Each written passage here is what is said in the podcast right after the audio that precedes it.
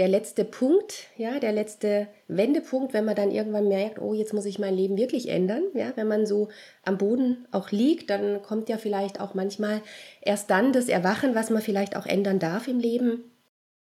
Die reden teilweise von Wissenschaft, aber Wissenschaft heißt ja auch nach vorne schauen und weiter sich entwickeln ich habe halt auch noch ein Leben und ich bin auch Vorbild, auch für meine Kinder, dass ich auch noch einen Raum für mich habe. Gib niemals auf, vor allem nicht dich selbst. Angsterkrankungen sind ja so weit verbreitet. Also ich denke, da wird zukünftig was passieren.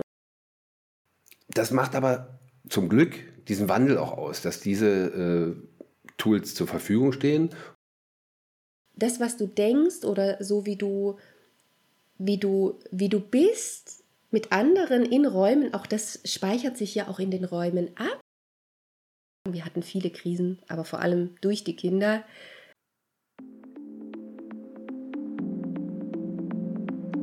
Family Flow, der Podcast.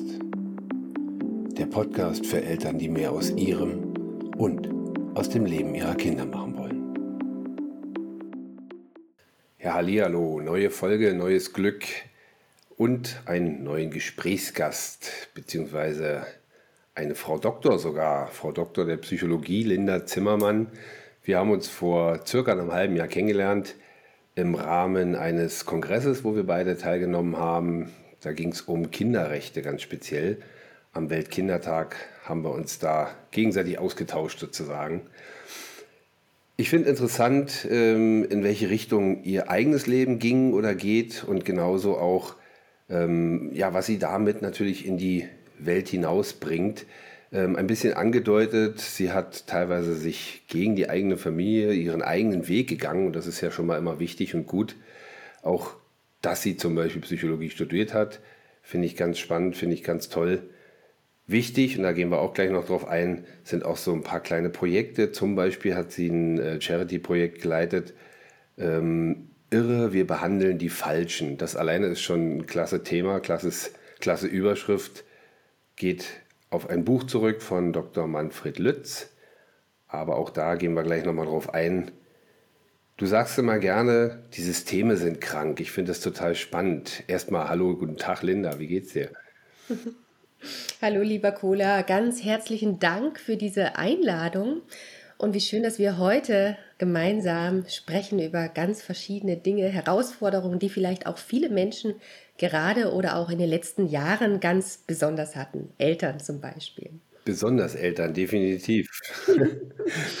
und äh, gerade weil du gerade sagst, besonders in den letzten Jahren, ähm, sowohl diesen Titel, wir behandeln die Falschen, als auch, dass du selber sagst, die Systeme sind krank. Was meinst du damit? Ja, vielleicht darf ich mich da noch mal korrigieren. Also ich habe vor ein paar Jahren habe ich wirklich eine große Gesundheitsmesse Messe mitgestaltet, mit moderiert, wo mir auch ein ganz besonderes Herzensanliegen war als Psychologin wirklich auch mal ähm, ein Netzwerk von Hilfsangeboten zur Verfügung zu stellen, ja, für Menschen, die entweder körperlich oder auch psychisch erkrankt waren, und zwar auch breit, ne? also verschiedene Perspektiven auf dieses Thema eben auch zu werfen und im Rahmen dieser Gesundheitsmesse wurden auch viele Vorträge angeboten, ne? also von, von Selbsthilfegruppen, von ganz, von Kliniken wirklich auch die Menschen quasi behandeln. Und im Rahmen dieser Gesundheitsmesse war eben auch ein Charity-Vortrag ähm, für das Freiburger Bündnis äh, für Depressionen. Und der Herr Manfred Lütz, der, der selbst auch Psychiater ist, der hat hier eben ein, ein Kosten äh, wirklich kostenpflichtigen äh, Vortrag angeboten und diese ganzen Gelder wurden eben auch gespendet. Ne? Weil auch hier war es uns ein Herzensanliegen, wirklich auch zu sensibilisieren, gerade für die Themen psychische Erkrankungen. Es war wirklich, ähm, ja, das ist ja quasi dann so der letzte Punkt, ja, der letzte Wendepunkt, wenn man dann irgendwann merkt, oh, jetzt muss ich mein Leben wirklich ändern, ja, wenn man so am Boden auch liegt, dann kommt ja vielleicht auch manchmal erst dann das Erwachen, was man vielleicht auch ändern darf im Leben. Und ähm, wieso ich auch immer wieder dazu komme, die Systeme sind krank, ähm, vielleicht weil ich in meiner Arbeit als Psychologin im Bereich der Forschung viele, viele Jahre auch ähm, gearbeitet habe mit Bildungseinrichtungen, mit Gesundheitseinrichtungen, mit Kliniken. Und wenn man da mal reingeht, ist es natürlich schon auch enorm, unter welchem Druck auch genau dieses Gesundheitspersonal steht. Wir wissen, ähm, dass hier die Quoten auch für psychische Erkrankungen auch erhöht sind, ja, obwohl diese Menschen andere behandeln. Also einfach mal so als, ähm, als Planspiel. Und ich selbst war auch zuletzt auch in der Hochschule auch tätig, ja, wo auch junge Menschen da waren und natürlich durch die Pandemie, durch die Verschärfung der Bedingungen oder nicht nur in Hochschulen, sondern auch in normalen Schulen hat man ja immer mehr auch diesen Wahnsinn gemerkt, dass es nur noch, ähm, also nicht falsch verstehen, es geht natürlich darum, immer Sicherheit zu schaffen, ja, und gut und adäquat zu reagieren.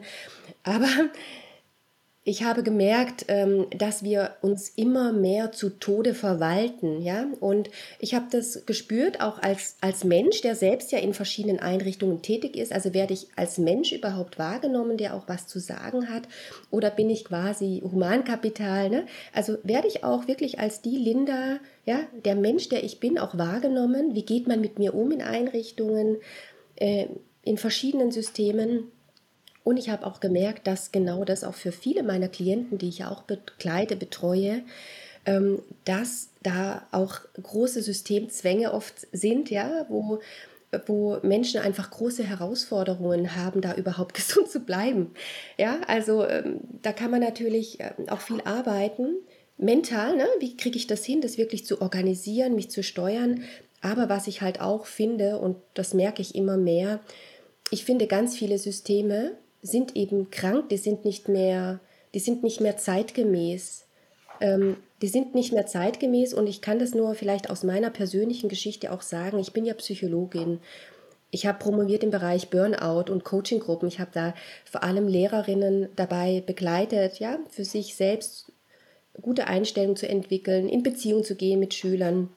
Und auch hier erleben wir ja ganz deutlich auch Lehrer, die ja von Burnout geplagt sind, ja, die sagen, hey, ich komme total an meine Grenzen mit den Kindern, mit den Systemen. Auch da, ja, ist, ist es ja wirklich auch so. Und auch für mich war das immer ein Thema, wie kann ich Menschen begleiten? Und da habe ich auch gemerkt, dieses Krankenkassensystem, das ist eigentlich nicht das, wie ich Menschen gerne begleite. Ich möchte viel mehr präventiver arbeiten. Mhm. Ich möchte viel mehr die Menschen auch wirklich auch unterstützen, auch nicht nur mit, ja, also sie nicht nur in Schubladen klassifizieren, ja, wie, wie, wie es ja dann meistens so von sich geht, ja, also wenn die meisten Psychologen machen dann noch eine Psychotherapieausbildung, ne, unterschiedliche Schwerpunkte, entweder tiefenpsychologisch fundiert oder verhaltenstherapeutisch über mehrere Jahre. Und dann ist es immer so, wenn ein Mensch kommt, dann wird er natürlich erstmal klassifiziert und auch das irgendwann ich verstehe zwar den Grundgedanken, aber irgendwann habe ich gemerkt, das ist eigentlich ein zu eindimensionales Denken, ja, die Leute immer in diese Schubladen reinzupacken. Und ich denke eben auch, auch in den Bildungseinrichtungen, auch ich habe das erlebt bei meinen beiden Kindern, ja, immer mehr kommen solche Konzepte auf, statt man, dass, dass man sich wirklich beschäftigt mit den Kindern was beschäftigt diesen Menschen, hat man halt irgendwelche Konzepte, ja, und verwaltet, verwaltet sie. In der Pflege ist es so, ne, dass man alles protokolliert, dokumentiert und das ist ja so eine, so eine Art ähm, Kontrollpolitik, mhm. ja. Ist natürlich wichtig, dass man weiß, ist man effektiv, arbeitet man gut, aber ich finde, mittlerweile nimmt es doch auch Formen an, wo ich sage, ähm, um was geht es hier eigentlich? Macht es eigentlich auch Sinn? Und ich glaube, dass ganz viele Menschen auch diese Konflikte im Innern haben und sich fragen, macht es eigentlich Sinn, was ich hier mache? Ne? Gerade die mit Kindern arbeiten, mit Menschen arbeiten, ne? macht es Sinn? Und wie gesagt, ich habe mir immer die Fragen gestellt, was macht Sinn und, und ähm, wie kann ich Menschen bestmöglich begleiten und bin so auch immer auch zu neueren Ansätzen gekommen, und das ist natürlich auch spannend, ja. Also wie, wie offen sind wir auch für neue Wege? Und ähm, ich möchte eben auch da wirklich auch vorangehen und auch sagen, es gibt neue Tools, es gibt effektive Tools. Wir dürfen uns öffnen. Es ist jetzt wichtig, auch diesen Wandel zu gestalten, denn die Systeme kommen immer mehr an ihre Grenzen. Und dazu ist es wichtig, dass wir Menschen auch wirklich in den Dialog gehen, dass wir Menschen wirklich auch sagen, was ist da gerade los, um auch mal zu sensibilisieren ähm, und die Menschen in ein höheres, das hört sich vielleicht komisch an, aber in ein höheres Bewusstsein reinzuführen, was wird hier gerade, was ist hier gerade los und wie können wir es doch schaffen? Ja, also wie, wie blockieren wir uns nicht immer wieder von alleine? Ja, und das ist mir einfach ein Herzensanliegen. Ja, definitiv. Also sowohl das System oder die Systeme, in denen wir ja nun mal im Äußeren in Anführungsstrichen äh, aktiv sind oder aktiv sein müssen, und dann hast du selber schon angesprochen, Schule als Beispiel. Das ist, äh, und ein Wort hat mir natürlich am meisten gefallen, weil ich auch das immer wieder äh, nach außen trage, zeitgemäß. Was ist da in diesen Systemen immer noch so? Ähm, die reden teilweise von Wissenschaft, aber Wissenschaft heißt ja auch nach vorne schauen und weiter sich entwickeln. Und äh, das fehlt mir manchmal in diesen Bereichen. Wie gesagt, Schule ist ein Beispiel, wo ich immer gerne drüber rede. Ähm, aber genauso eben, wie du schon sagst, in der Pflege, ähm, wenn die Menschen, ich gehe mal nur von der ähm, ambulanten ähm, ähm, Alterspflege aus zum Beispiel. Wenn ich da von den, ich kenne da mehrere, die wirklich einen Takt haben, die kommen da hin, müssen, keine Ahnung, eine Spritze, ah, äh, Tabletten auffüllen, Tabletten kontrollieren, ähm, ah, wie geht's Ihnen heute, äh, ah, äh, gucken aber dabei schon auf die Uhr und zack, weg. Das äh, ist kein, kein Behandeln, das ist ein Abhandeln. Das ist ein, wie du schon sagst, nur Verwalten das Ganze. Und das finde ich extrem schlimm. Und leider, und du sagst es ja selber, äh, im Umgang mit den Menschen, leider ist es aber in den Schulen beziehungsweise auch in den Kindergärten nicht viel anders. Da ist dann teilweise die, die Gruppenstärke der Kinder so groß, dass die äh, Erzieherinnen und Erzieher gar nicht mehr wirklich auf die Kinder eingehen können, selbst wenn sie es wollten. Und dann haben sie nämlich das Problem, sie selber, und ich habe selber eine, eine, Lehrerin im, im familiären Umkreis, die relativ frisch jetzt ähm, angefangen hat, also studiert, fertig studiert hat und angefangen hat. Und die hat eine ganz andere Einstellung gehabt, noch während des Studiums und dann geht's los und merkt immer mehr, äh, sie kann davon ganz wenig nur umsetzen, weil eben so das System so vorgegeben ist, dass sie dann auch sagt, äh, kann ja nicht sein, also da so, deswegen bin ich nicht angetreten. Und das finde ich äh, zum einen extrem wichtig, was die Systeme außen angeht, aber ich finde auch wichtig die Systeme im Innern. Weil du sagtest selber, du hast äh, Burnout ähm, dich sehr mit beschäftigt. Und Burnout gibt es ja Leute, die, ähm, ich sag mal ganz blöd, im familiären Umfeld äh, so belastet sind und Burnout kriegen, äh, andere wiederum äh, sind jahrelang, jahrzehntelang in einem Pflegejob oder einem Schuljob oder irgendwas. Und dann äh, ist das irgendwann zu viel. Von daher finde ich ganz wichtig, dass auch das innere System in den Menschen extrem leidet und krank ist, vielerlei, was aber eben oft durch das äußere System gemacht wird. Aber gerade was Burnout angeht, ähm, wie gehst du direkt daran? Beziehungsweise anders, ähm, wenn jemand kommt, du hast ja selber gesagt, du willst präventiv arbeiten vor allen Dingen. Ähm, wo setzt du da schon an? Ist natürlich immer schwierig, mit welchem Level der oder diejenige ankommt. Ja, da sprichst du natürlich was total Wichtiges an und vielleicht gehe ich auch gerade noch mal auf dieses äußere System und das, was mit mir macht, weil das ist ja ganz, ganz wichtig zu erkennen wo spiele ich auch einen Anteil, ja, dass das Außen so viel Macht über mich bekommen kann oder übernehme ich denn wirklich auch für mich Verantwortung? Und das ist ja wirklich eigentlich der größte Schlüssel, dass oft sehr, sehr leistungsbereite Menschen, wie auch zum Beispiel Ärztinnen, ja, auch Therapeutinnen, wirklich, das muss man einfach sagen, die Menschen unterstützen, ja, quasi ihre Anerkennung natürlich durch ihre Arbeit vor allem ähm, ziehen, sich also vor allem über ihre Arbeit nur noch definieren. Und das ist natürlich auch ein Risikofaktor, mhm. dass ich da immer wieder über meine eigenen Grenzen gehe. Ja, dass ich mich nur noch, oder auch bei Männern ist das ja oft so, sehr erfolgreiche Männer auch, die, die ja viel Karriere gemacht haben und ihren Selbstwert vor allem aus der Arbeit äh, ja, bekommen. Und dann auf einmal sind sie im Ruhestand und dann rutschen ja viele wirklich auch in, in tiefe gesundheitliche Krisen.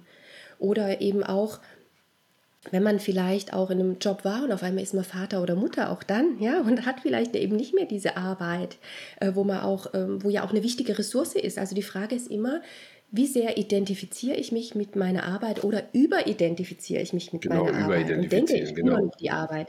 Und das ist, glaube ich, genau der springende Punkt, dass ich sage, okay, ich habe halt auch noch ein Leben und ich bin auch Vorbild, auch für meine Kinder, dass ich auch noch einen Raum für mich habe.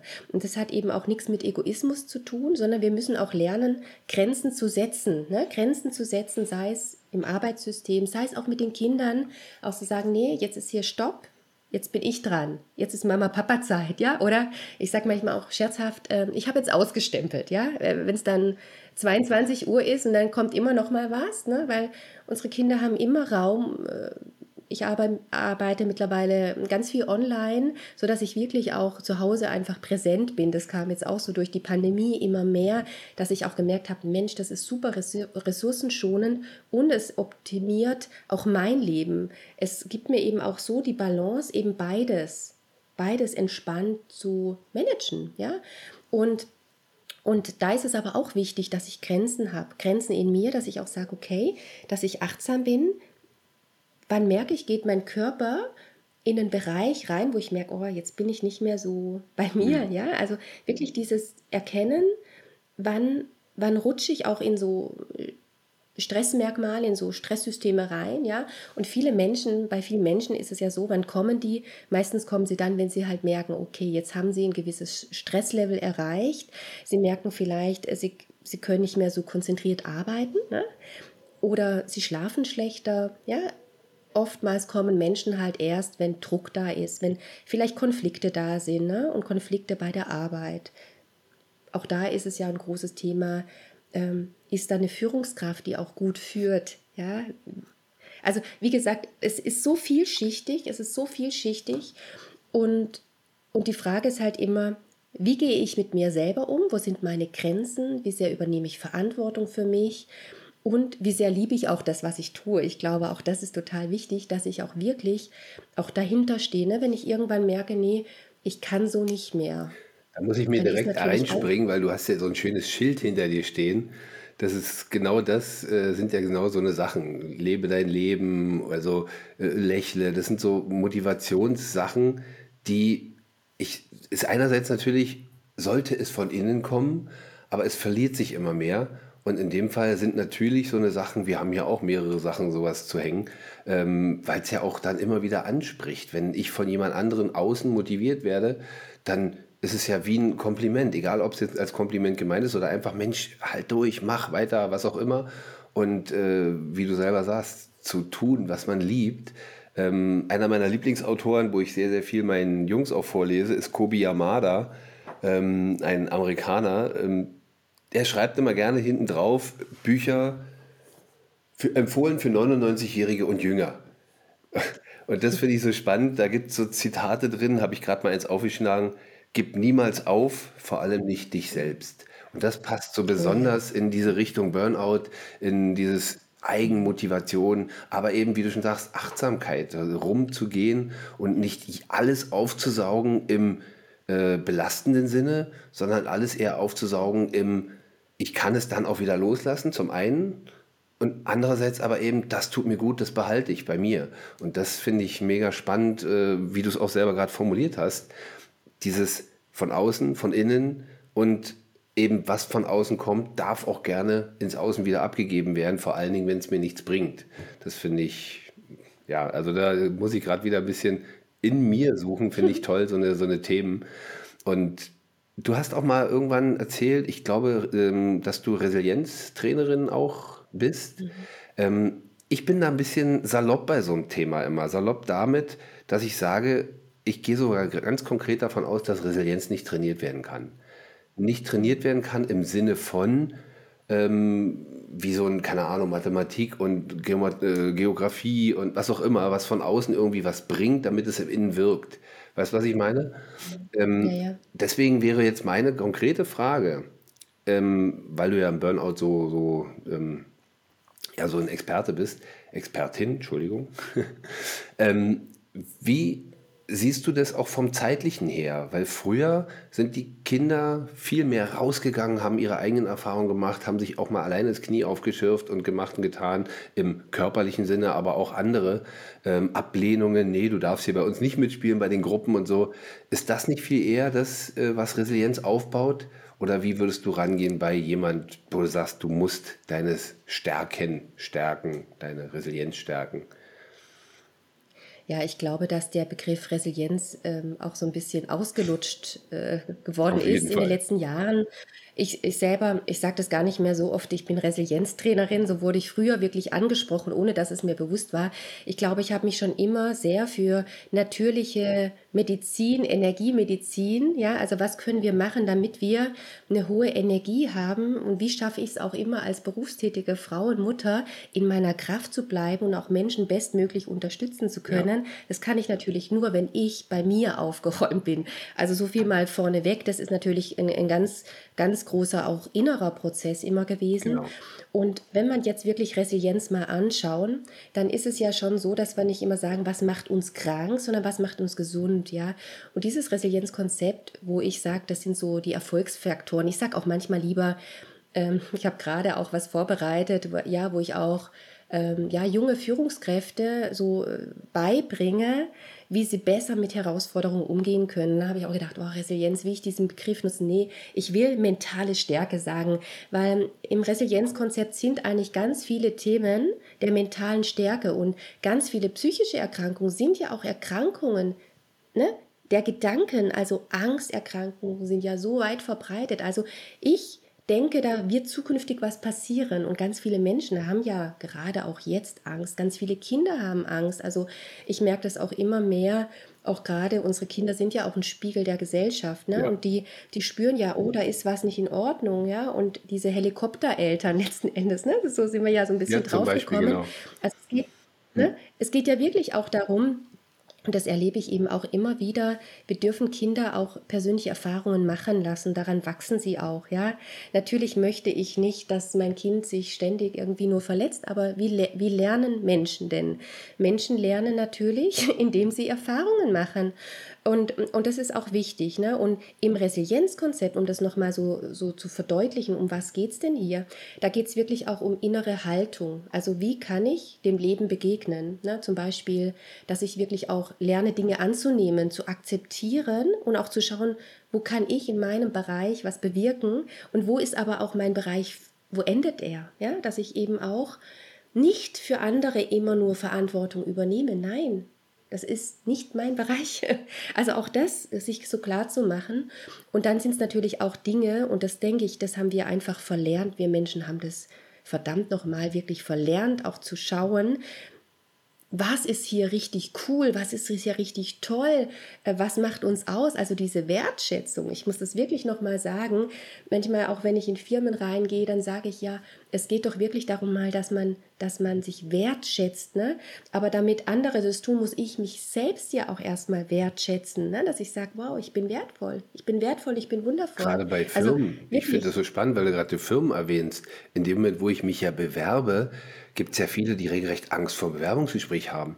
Aber warum? Eigentlich ist es genau das, mich zu zeigen, meinen Wert dem gegenüber zu sagen, ey, ich bin der, auf den du gewartet hast, äh, das ist mein Wert, das ist mein Anspruch.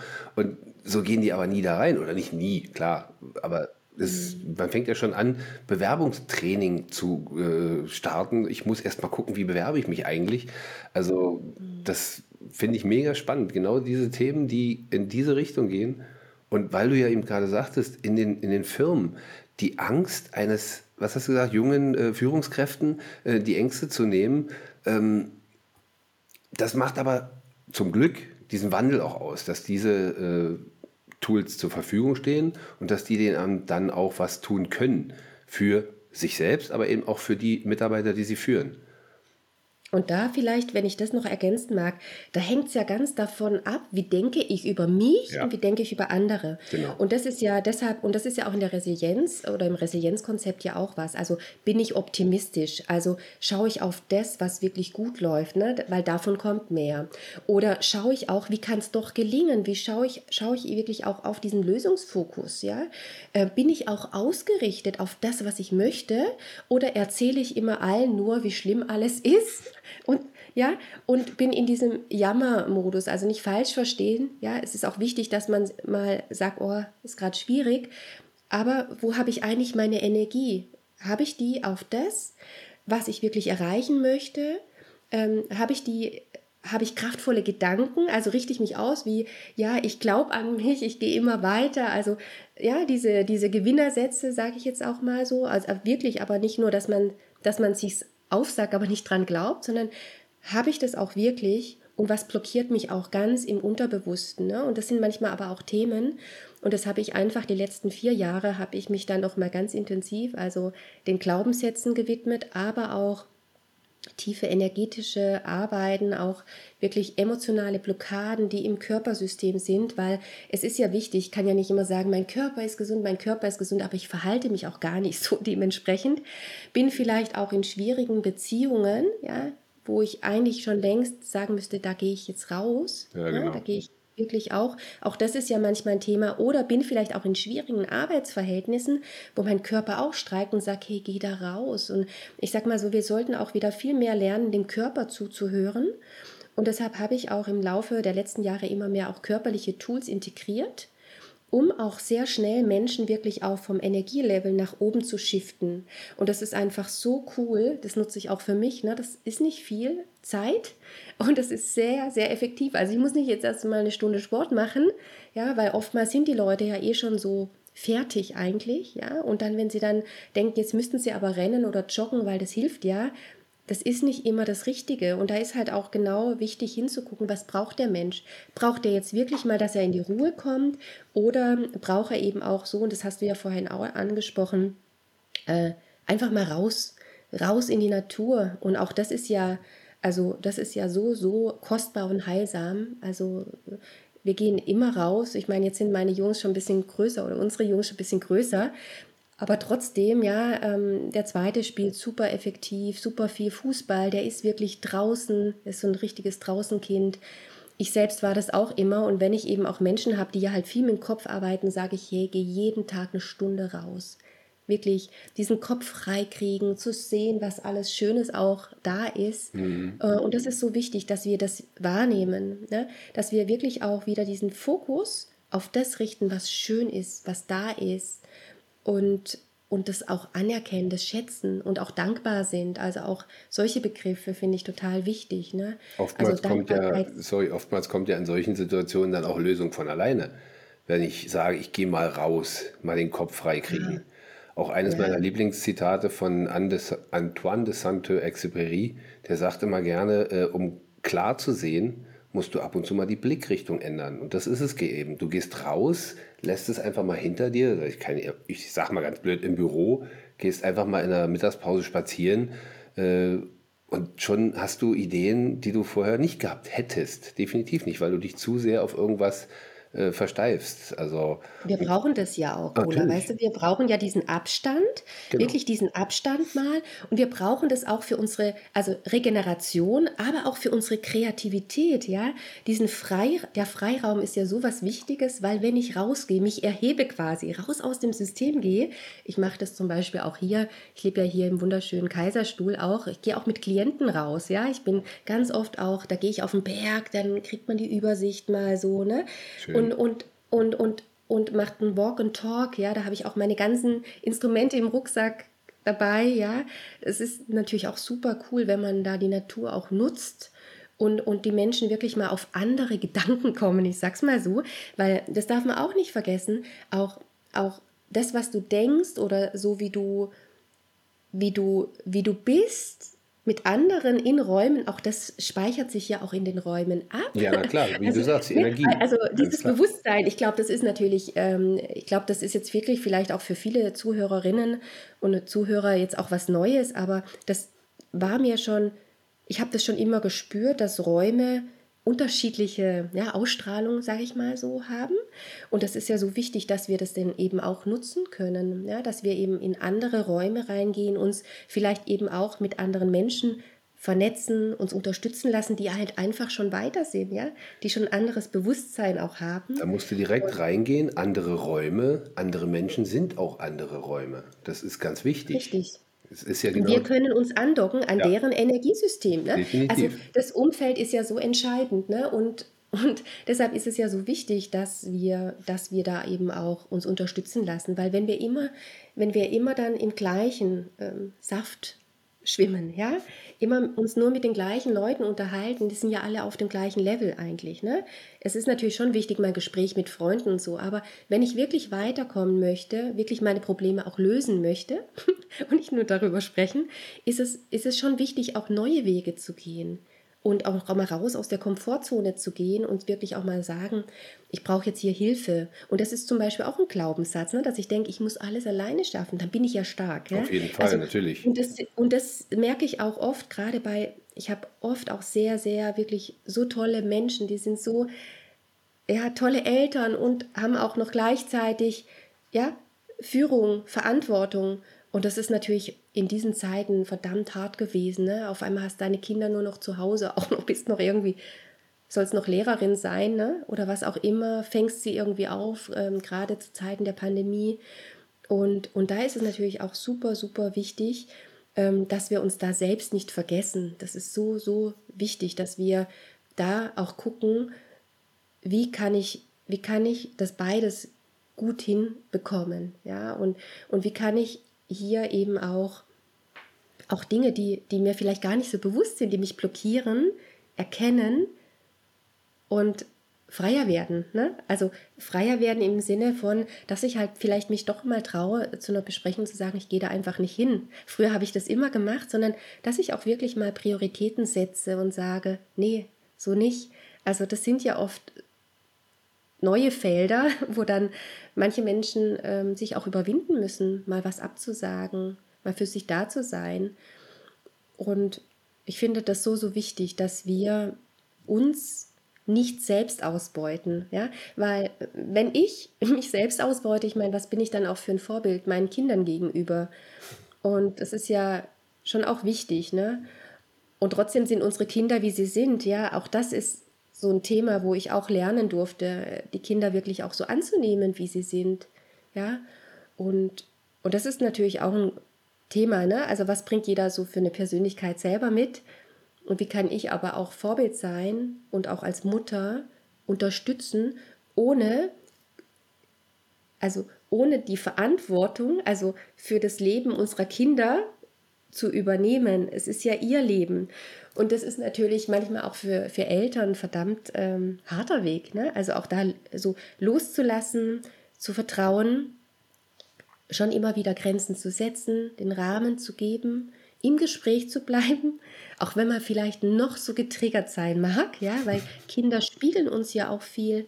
Ähm, und da ist es natürlich auch wichtig, dass wir mit uns aufgeräumt haben. Ne? Und vielleicht, es war wirklich auch mal ein spannendes Beispiel mit einer, mit einer Frau, wo ich gemerkt habe, dadurch, dass es ihrem Kind so schlecht ging, hatte sie auch Rückenschmerzen. Sie, weil sie hat immer versucht, das mitzutragen und, und das war wirklich, sie war so viel bei Ärzten, in Behandlungen und so weiter. Und dann habe ich das Thema, habe ich den Raum gegeben halt für dieses Thema letzten Endes. Und ich weiß noch, wie ich zu ihr gesagt habe, du bist doch so eine tolle Mutter, ne? weil sie hatte so, so viele Selbstvorwürfe. Und, und ich weiß ja, wie das manchmal ist, ne, dass man denkt, oh Gott, mein Kind, was macht es jetzt? Und viele denken, was ist das für eine Mutter? Ja, das sind so Glaubenssätze, so gesellschaftliche Stigmatisierungen. Gesellschaftlich vor allen Dingen, genau. Das wird uns hm? ja so, wurde uns ja so vorgelebt. Das ist ja, ja. genau das Ding. Die Vorgenerationen, da muss ich noch nicht mal vier, fünf, sieben Generationen zurückgeben. Nur die direkte Vorgänger, Vorgängergeneration sind bei meisten von uns Kinder gewesen im Kriegsalter oder im, im, im, Ende des Krieges. Meine Eltern sind zum Beispiel direkt im letzten Zügen des Krieges geboren worden. Also das ist so genau diese, diese Geschichte. Da haben die eine ganz andere, äh, und das ist nur eine Generation, das ist eine ganz andere Überlebensstrategie gewesen damals Und da waren natürlich andere Dinge wichtig als jetzt. Und deswegen finde ich das so wichtig. Du hast jetzt gerade so viele klasse Sachen angesprochen, auch mit der Verantwortung für die Kinder zu übernehmen. Natürlich im Außen, aber im Inneren haben sie selber ihre Verantwortung und die müssen sie auch kennenlernen und wahrnehmen. Und, äh, und in dem Moment sind wir wieder bei dem, was vorhin schon angesprochen mit den Helikoptereltern. Zu viel den Kindern alles abzunehmen, ja, dann bin ich eben schnell mal Helikopter. Und äh, ich kann mich entsinnen, in einer Wohnung, wo wir vorher gewohnt haben, bevor wir jetzt hierher gezogen sind, bin ich fast jeden Tag zeitgleich vor die Tür gegangen und habe eine Mutter gesehen, die einen schweren Schulrucksack dem Kind getragen hat. Wo ich auch sage, das ist vor allen Dingen auch bildlich so richtig klassisch bildlich. Sie trägt den Rucksack fürs Kind. Und das hast du bei, der, äh, bei dem Beispiel vorhin gerade, ähm, hat die Mutter eben extrem getan. Die hat den Rucksack, den Rücken sich mit den Belastungen des Kindes äh, aufgeladen. Das ist ein schönes Beispiel, auf jeden Fall. Und vielleicht spannend. kann man ja nochmal das auch so, wirklich, dass, dass die Zuhörerinnen auch mal schauen, oder reinspüren können, wie tief das auch gehen kann. Das sind ja oft auch wirklich energetische Verstrickungen, ja, letzten Endes, dass, dass wir ja, noch mit dem Kind so verbunden sind, dass wir eben dann diese Schmerzen auch haben, ne? dass das ganz, ganz tief geht. Genau. Ähm, äh, und, und, und manchmal eben auch, weil du auch gesagt hast, ja, diese Nachkriegsgeneration, auch da wir haben ja, wir sind ja genau aus dieser Ahnenlinie entstanden. Und es ist gut, auch die Familienthemen zu kennen. Ja, ich sage das jetzt einfach so deutlich, weil so hast du mich ja auch anmoderiert, weil für mich war das als Frau, war das wirklich auch ein Thema. Ähm, ähm, darf ich da immer weitergehen? Ne? Also darf ich immer wieder über gewisse Familiengrenzen weitergehen? Ja? Also auch die Entscheidung, ich werde jetzt Psychologin, ja, weil es mir schon immer wichtig war, Menschen zu helfen, weil ich selbst auch persönliche Erlebnisse in der Jugend hatte, wo, wo ich gemerkt habe, hey, das Leben ist so kostbar, das ist so bedeutsam, wir sollten das viel mehr wertschätzen. Ja, das war so meine tiefste Motivation, äh, muss ich sagen. Und Menschen sind schon immer sehr früh zu mir gekommen. Und durch einen Zufall konnte ich dann auch promovieren und das war für für viele auch in meinem Umfeld war das immer so ein bisschen, jetzt promoviert sie auch noch. Ähm, und ich habe das auch zu einer Zeit getan, wo ich gerade Mutter geworden war. Und ja, und ich weiß auch nicht, ich habe mich einfach darauf ausgerichtet, dass ich das einfach durchziehe, letzten Richtig Endes. So. Ne? So, so wie ich auch mein Studium durchgezogen habe, einfach finanziert habe, indem ich eben Kurse gegeben habe. Also ich habe viel äh, in Fitnessstudios gearbeitet mit Menschen auf körperlichen Bereich. Ja, und dann habe ich gedacht, ja gut, ähm, ich schreibe dann meine Doktorarbeit in der Elternzeit, ne? Und dann habe ich schon gemerkt, dann bin ich, ne? also du merkst es ja dann, wie schon die anderen so sagen, ja, die, ja, die Frau Doktor oder die Linda Zimmermann, die schreibt dann, ne? Wie es alles belächelt worden ist, so, so, ach ja, ne? Und und alle dann gesagt haben, ja, warum machst du das denn eigentlich, ne? Und es war natürlich auch nicht immer leicht. Das Natürlich muss ich wirklich sagen. Es war richtig hart sogar. Also es war eine meiner härtesten Phasen. Aber es hat mich auch viel, viel stärker gemacht, weil wo ein Wille, auch ein Weg. Und damals war es wirklich so, da gab es eben keine Kitas. Oder, oder es gab schon Kitas, aber da, da hatte ich eigentlich nur Chancen, einen Platz zu bekommen, wenn ich alleinerziehend war. Also ich war zu privilegiert, weil ich ja schon verheiratet war. Aber trotzdem habe ich kaum Geld äh, gehabt, ja, also die, es war keine Doktorandenstelle. Ich habe also da auch unterrichtet wieder, um Geld zu bekommen und diese Doktorarbeit über Burnout zu schreiben. Und ich habe da so gemerkt, wie wichtig das auch ist, also wie andere manchmal ein Spiegel sein können, aber wie wichtig es auch immer ist, bei mir zu schauen, will ich das? Und dann, wenn ich sage, ja, ich will das, dass ich es einfach mache auch egal, wie mein Umfeld reagiert, aber das war jedes Mal, war das für mich jedes Mal ein Schritt, ja, ähm, wenn ich so eine unsichtbare Grenze verlasse, ja, genau. habe ich immer wieder gemerkt, ähm, wie das doch mein Umfeld manchmal getriggert hat oder den Spiegel vorgehalten hat und, und wie viele halt immer sagen, ja, aber du bist doch Mutter, warum machst du das auch noch? Mach doch deine Kurse. Ne? Und das ist so wichtig, dass wir, dass wir da wirklich auch in uns reinhören und unsere innere Stimme verfolgen. Und letzten Endes will ich auch sagen, je mehr wir ja unser Leben leben, desto mehr geben wir auch den anderen die Möglichkeit, es eben auch zu tun. Und das hat eben auch was mit diesen Familienthemen zu tun. Manchmal können wir ja dadurch auch Familienthemen heilen. Das ja? hast du mit Sicherheit. Ich bin der festen Überzeugung, dass du das getan hast, weil diese so eine Situation zeigen ja immer, weil du sagst, dass du trägerst die anderen, ich hätte ja auch gerne promoviert, ich hätte auch gerne studiert. Ähm, jetzt macht meine Tochter das oder meine Schwiegertochter oder wer auch immer. Und äh, dann ist so ein, so ein bisschen so, ich habe es nicht gemacht, dann gönne ich es der nächsten Generation nicht. Das ist aber genau das, was du deinen Kindern vorlebst. Wenn jetzt deine Kinder, äh, sei es sie selber oder auch äh, deine Schwiegertöchter dann irgendwann vielleicht mal, dann irgendwie sagen, sie wollen, keine Ahnung, auch im zweiten Weg, wir haben irgendwie einen ganz anderen Weg schon gemacht und dann sagen sie, jetzt will ich nochmal studieren, haben sie mit dir natürlich das beste Vorbild und doppelt sogar noch die beste Hilfe. Dann dass du direkt sagen kannst, nee, na klar, mach. Hilfe in Form von, ey, geh deinen Weg, mach. Die Motivation, die dann von dir da kommen mag, die ist ja um einiges besser als von der Vorgängergeneration, eben deiner Vorgängergeneration. Finde ich mega wichtig, weil genau das lebe ich ja auch und möchte ich auch, dass ich das mit den Eltern, mit denen ich arbeite, ähm, dass sie sich selbst erkennen dürfen, sich selbst wahrnehmen dürfen und dadurch eben die besseren Vorbilder sind. Viele musste denen es erst sagen, weil wieso, äh, also so nach dem Motto, wenn es mir schlecht geht, ist mir doch egal, mein Kind soll es gut gehen. Ja, toll, aber wenn es mhm. dir schlecht geht, kann es deinem Kind nicht gut gehen.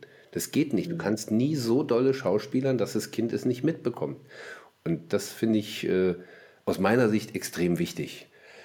Wie gehen wir mhm. Und darf ich, ja? da, darf ich da vielleicht noch eine Natürlich, Sache gerne. sagen? Weil das ist mir auch nochmal wichtig. Ich will also nicht den Eindruck erwecken, dass es total wichtig wäre, studieren zu müssen oder sonst was. Es geht Nein. darum, wirklich den eigenen Weg zu gehen. Genau.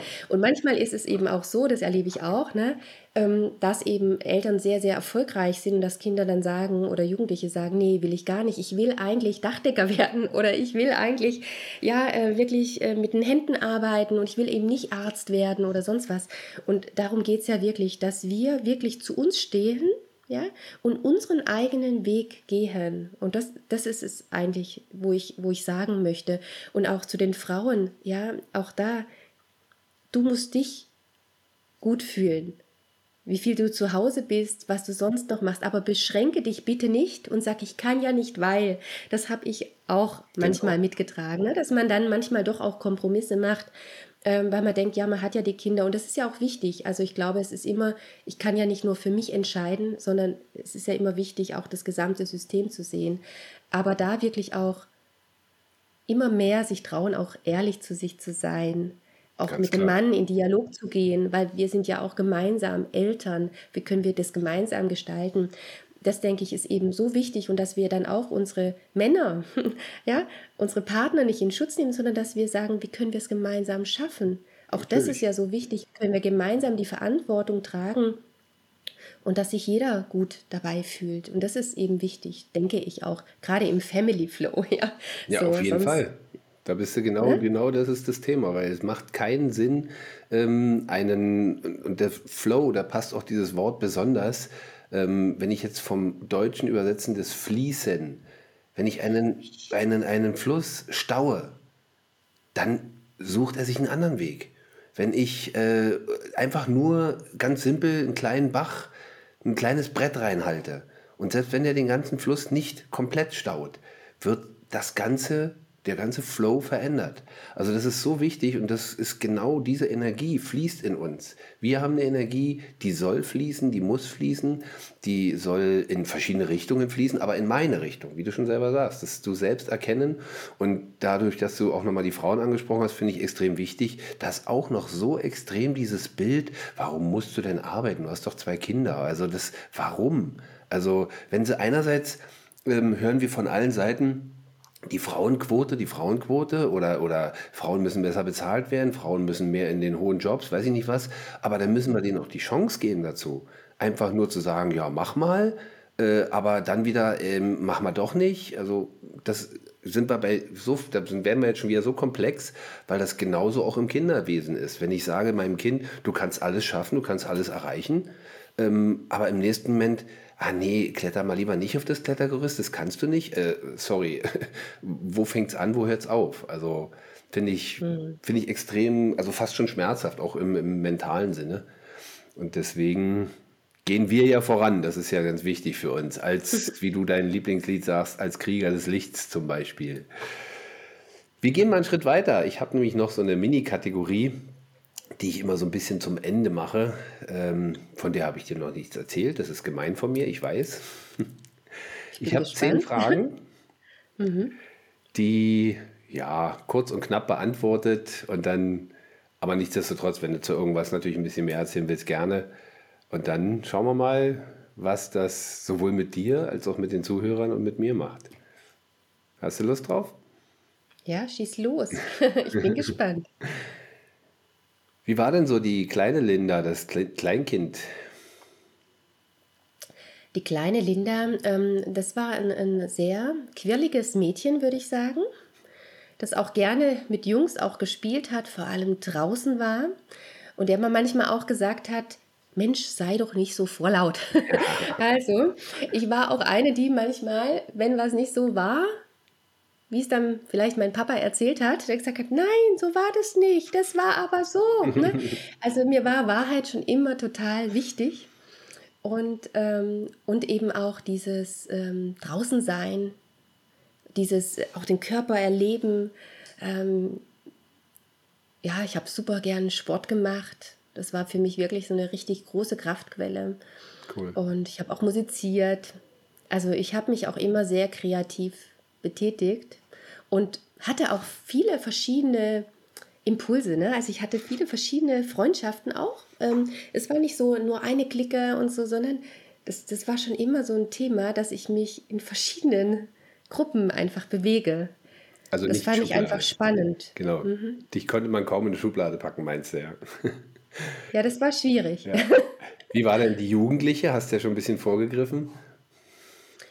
Ähm, also die Jugendliche, ähm, die hat auch gern gefeiert, auch gern getanzt, ja, also auch gerne wirklich ist rausgegangen,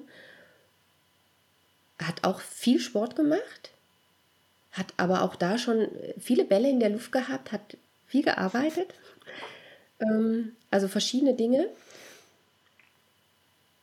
Und ich denke, ähm, die Jugendliche war auch schon ähm, nachdenklicher über das Leben an sich. Mhm.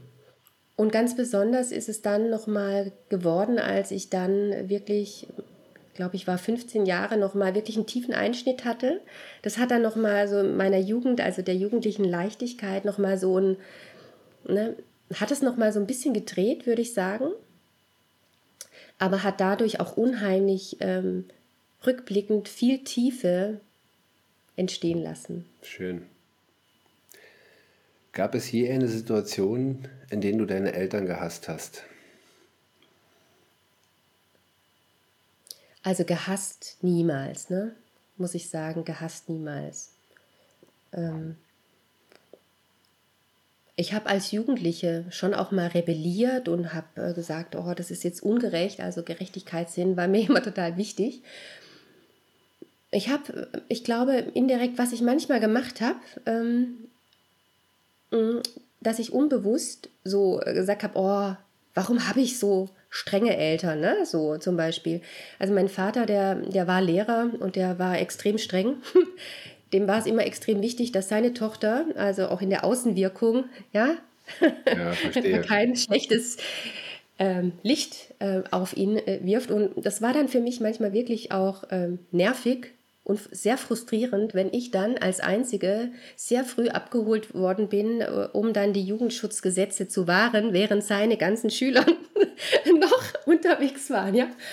Und, ähm, und das war natürlich für mich war das, für mich war das schon nervig, aber ich weiß, er hat es aus Liebe getan, mhm. ja. Und ähm, also ähm, ich habe mit meinen Eltern ein sehr gutes Verhältnis, muss ich sagen.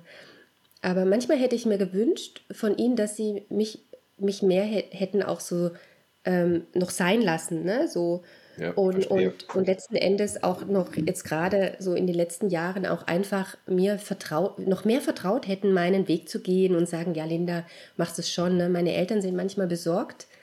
Äh, also, oh, übernimmt sie sich da nicht, was macht sie denn alles? Aber ich mache das ja wirklich mit Liebe, mit Freude. Also ich weiß ja, wie es mir geht.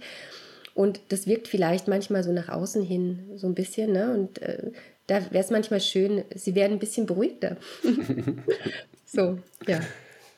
Gab es je eine Situation, in der du eines deiner Kinder gehasst hast? Oh, ja.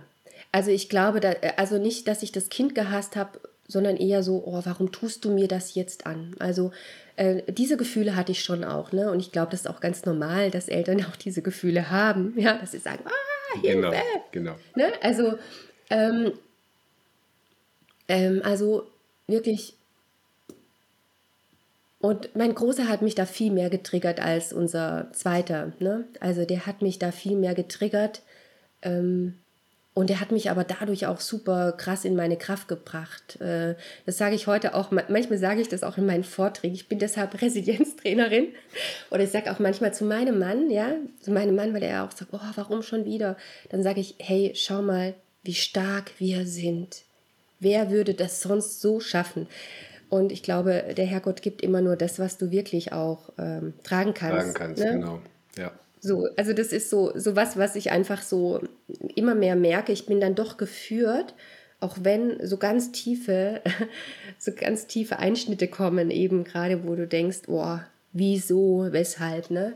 Aber die Fragen helfen dir ja nicht weiter. Da geht es ja auch wieder darum, das anzunehmen. Aber hassen, hassen würde ich nicht sagen, ne? Es ist eher so eine, vielleicht eine Wut, eine Wut, die dann aufkommt. Und, und so ein Ungerechtigkeitsempfinden. Ja. Warum, ne? Warum denn schon wieder? Ja, ich verstehe. ja. Aber auch schön, deine Reaktion jetzt gerade zu sehen. Wie fühlst du dich gerade? Das ist schön auch über diese Emotionen. Ich glaube, das ist ja wirklich auch das, wo wir darüber sprechen dürfen. Und zwar nicht nur aus einer Verstandsperspektive, sondern auch mal in dieses Erleben reinkommen, ne, in diese Situation. Und da finde ich es vielleicht jetzt auch witzig, dass ich ja immer mehr auch so diese emotionale Blockaden ablösen. Also, dass ich das mittlerweile auch mache, weil eben diese Situationen ja manchmal so mächtig sind und sich dann auch in unserem Körper festsetzen, ja, letzten Endes, dass wir, dass wir dadurch auch Tools haben, wie wir das wieder rauskriegen. Ja, und trotzdem ist es schön, daran zu erinnert zu werden, wie lebendig wir ja auch sind. Das ist so eine, die Klaviatur des Lebens, ne, letzten Endes. Fall. Ja, diese Lebendigkeit. Manch, bei manchen vermisse ich sie, aber ja, definitiv. Und wenn du dann eben, wie du schon selber sagst, durch das Triggern oder eben auch einfach äh, in Situationen kommst, mit denen du ja in dem Moment auch nicht gerechnet hast, dann ist es gut, das dann so für sich ja, zu drehen, sage ich jetzt mal, ja, zu drehen ist das falsche Wort, aber zumindest, dass du daraus was lernst. Das finde ich wichtig.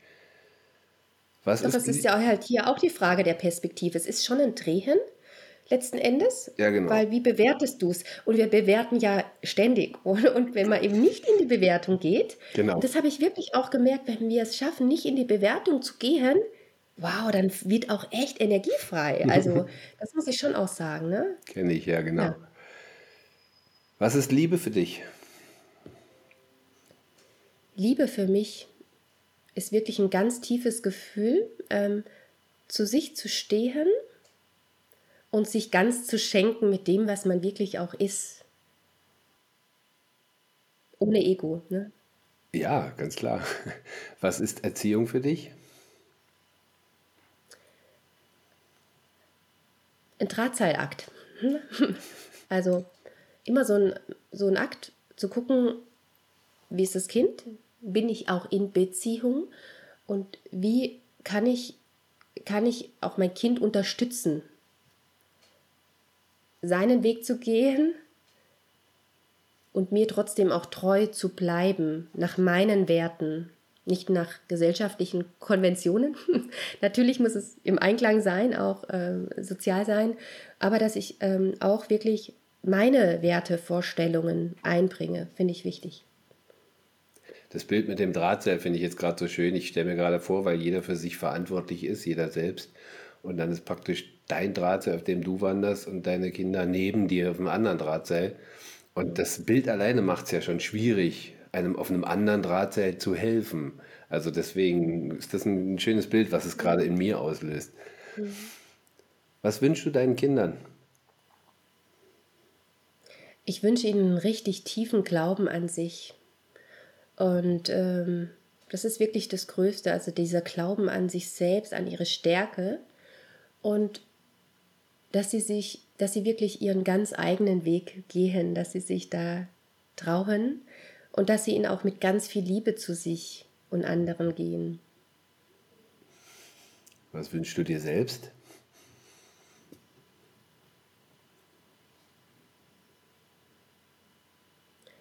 Auch dieses tiefe Vertrauen, dass, dass alles so richtig ist, wie es jetzt ist. Und in diesem Vertrauen eben auch zu bleiben und immer weiter zu gehen.